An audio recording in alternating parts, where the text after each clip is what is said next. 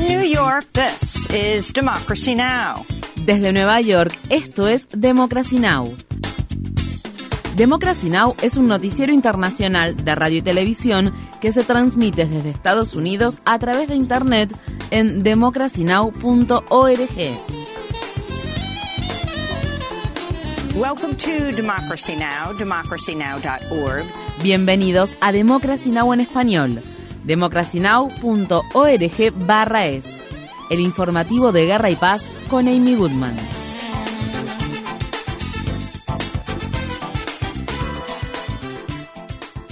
El presidente Biden declaró que la relación entre Estados Unidos y el Reino Unido es sólida como una roca durante una reunión que mantuvo este lunes con el primer ministro británico Rishi Sunak en Londres en vísperas de la cumbre de la OTAN que se celebrará en la capital de Lituania, Vilna, los días 11 y 12 de julio. Durante el fin de semana, Sunak dijo a los periodistas que, como signatario de la Convención Internacional que prohíbe el uso de municiones en racimo, el Reino Unido no apoya el uso de las mismas. La decisión de Biden de enviar bombas en racimo a Ucrania ha suscitado intensas críticas, incluso por parte de la ONU, debido al peligro que éstas representan para los civiles. Para obtener más información sobre las municiones en racimo, visite nuestro sitio web democracynow.org/es. El presidente de Ucrania, Volodymyr Zelensky, está intensificando su campaña para que su país sea incorporado a la OTAN. El viernes, Zelensky visitó Turquía, donde el presidente turco Recep Tayyip Erdogan declaró que Ucrania merece entrar a la OTAN. Zelensky dijo que espera que se acelere el ingreso de Ucrania a la OTAN y su país obtenga claras garantías de seguridad durante la cumbre de esta semana. Mientras tanto, el presidente Biden le dijo a la cadena de noticias CNN el domingo que Ucrania podría unirse a la Alianza Atlántica una vez terminada la guerra, la cual cumplió 500 días el sábado. No creo que haya unanimidad sobre la conveniencia de incorporar o no a Ucrania a la familia de la OTAN ahora, en este momento. La ONU insta a las partes a priorizar la seguridad alimentaria a nivel mundial y a garantizar que se amplíe la iniciativa de granos del Mar Negro, lo que permitirá la exportación continua de alimentos y fertilizantes desde los puertos ucranianos. Por su parte, Rusia ha amenazado con abandonar dicha iniciativa, la cual expirará en una semana, más precisamente el 17 de julio. El presidente Biden dijo el viernes que Estados Unidos completó la destrucción de su arsenal de armas químicas prohibidas, lo cual fue corroborado por la Organización para la Prohibición de las Armas Químicas. Según la Convención sobre Armas Químicas, que entró en vigor en 1997, se suponía que Estados Unidos debía destruir su vasto arsenal de municiones químicas, incluidos los agentes nerviosos VX y sarin, antes de 2012. Las agencias del orden público estadounidenses continúan almacenando y utilizando grandes cantidades de gas lacrimógeno, un arma química cuyo uso está prohibido en las guerras. En el estado de Texas, el nacionalista blanco que en 2019 mató a 23 personas en una tienda Walmart de la ciudad de El Paso, fue condenado a 90 cadenas perpetuas consecutivas tras haberse declarado culpable de delitos federales de odio y cargos relacionados con el porte y uso ilegal de armas de fuego. El atacante aún enfrenta cargos de asesinato por los cuales podría ser condenado a la pena de muerte en un juicio estatal. El tiroteo masivo que tuvo lugar hace casi cuatro años fue el ataque más letal contra la comunidad latina en la historia moderna de Estados Unidos. Poco antes de la masacre, el atacante publicó un manifiesto racista en Internet en el que repetía la retórica del expresidente Trump acerca de una invasión de personas migrantes que estaban cruzando la frontera sur de Estados Unidos. El enviado de Estados Unidos para Asuntos Climáticos, John Kerry, está advirtiendo sobre la crisis generada por el cambio climático después de que los científicos informaron que la semana pasada el planeta registró los cuatro días más calurosos en la historia de la humanidad. Si escuchan a los científicos, lo cual no todo el mundo hace, ellos han descrito la última semana como aterradora y como territorio desconocido. Vemos los riesgos de lo que ya está sucediendo con el derretimiento de la capa de hielo a nivel mundial, los desafíos que representan los incendios, los deslizamientos de tierra, las altas temperaturas, las personas que mueren a causa de las altas temperaturas, la calidad del aire, las personas que están muriendo en todo el mundo, que son millones por cierto. Alrededor de 8 millones de personas mueren por año a causa de dichas catástrofes. People are dying around the world in the millions, by the way. About 8 million people a year die from that.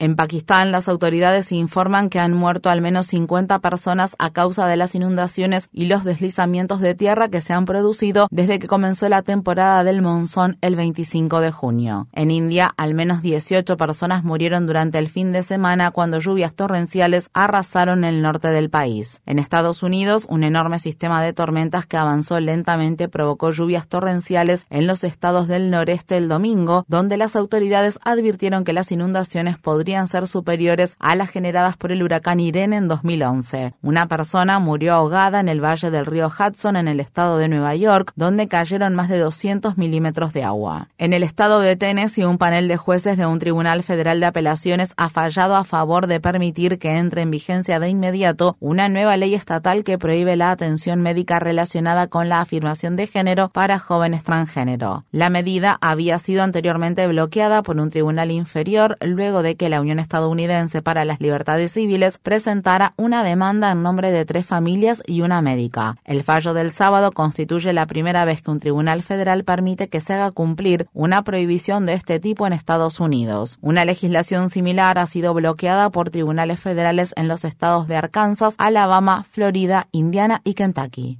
En Sudán, casi dos docenas de personas murieron el sábado durante un ataque aéreo que las Fuerzas Armadas llevaron a cabo en una zona residencial de Omdurman, la ciudad más poblada del país. Este fue uno de los ataques más mortíferos ocurridos en un área urbana desde que estallaron los combates entre el ejército sudanés y el grupo paramilitar Fuerzas de Apoyo Rápido en abril. Asimismo, al menos otras 17 personas, incluidos cinco menores, murieron en un bombardeo que llevaron a cabo las Fuerzas Armadas en la ciudad de Jartum en junio. La advirtió que Sudán está al borde de una guerra civil a gran escala al tiempo que Egipto organiza esta semana una reunión en el Cairo para dialogar sobre cómo poner fin a la violencia en Sudán. El Pentágono afirma que las Fuerzas Armadas estadounidenses mataron a al menos 10 combatientes del grupo Al-Shabaab en una serie de ataques aéreos nocturnos que se llevaron a cabo el sábado en un área remota de Somalia. Tanto funcionarios estadounidenses como somalíes afirman que ningún civil murió ni resultó herido durante los ataques. El Pentágono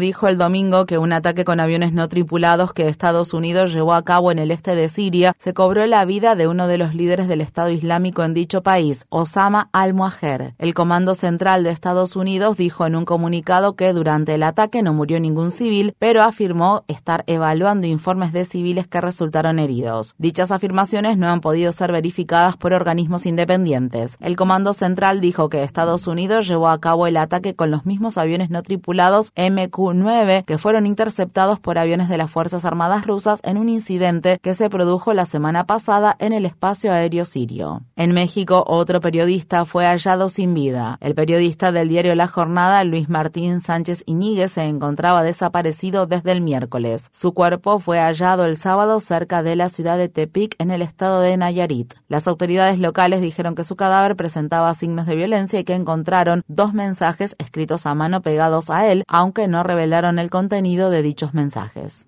El gobierno de los Países Bajos colapsó el viernes después de no poder llegar a un acuerdo sobre el endurecimiento de las políticas relacionadas con los solicitantes de asilo. El primer ministro Mark Rutte dijo que dejará la política pero servirá como líder interino hasta que se celebren las elecciones generales en noviembre. Su coalición gobernante se derrumbó después de que dos partidos se opusieron a los planes de Rutte de restringir los derechos de los inmigrantes cuyas solicitudes de asilo ya habían sido aprobadas. Dichas restricciones implican que los solicitantes de asilo no podrían reunirse con sus hijos. Por su parte, Rute ha negado esa información. Las organizaciones de defensa de los derechos humanos han criticado al gobierno de Rute por cerrar centros destinados a albergar solicitantes de asilo que administra el gobierno y por las condiciones peligrosas e insalubres que exhiben los centros existentes, las cuales violan los estándares de la Unión Europea. Un ex intérprete afgano de las Fuerzas Armadas estadounidenses que huyó de Afganistán después de que los talibanes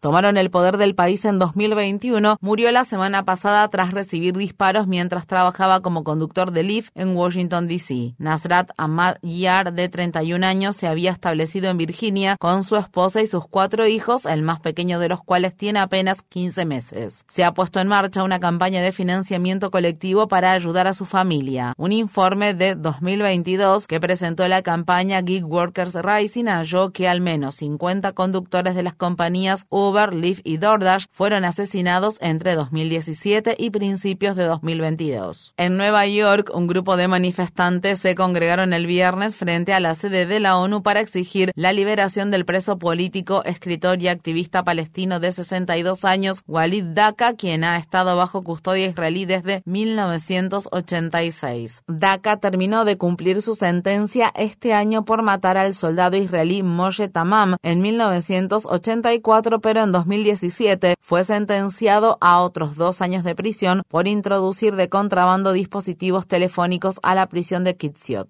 Estas fueron las palabras expresadas por el activista Munir Atala cuando habló durante la manifestación del viernes. Walid ha desarrollado una forma rara de cáncer de médula ósea y el sistema penitenciario israelí lo ha sentenciado a muerte, ya que se le niega atención médica para que pueda tratarse este cáncer que amenaza su vida. Y a su familia también se le ha negado la posibilidad de visitarlo. Él se encuentra en estado crítico. Les pedimos que lo liberen de inmediato. También exhortamos a la ONU a presionar al régimen israelí para que lo haga.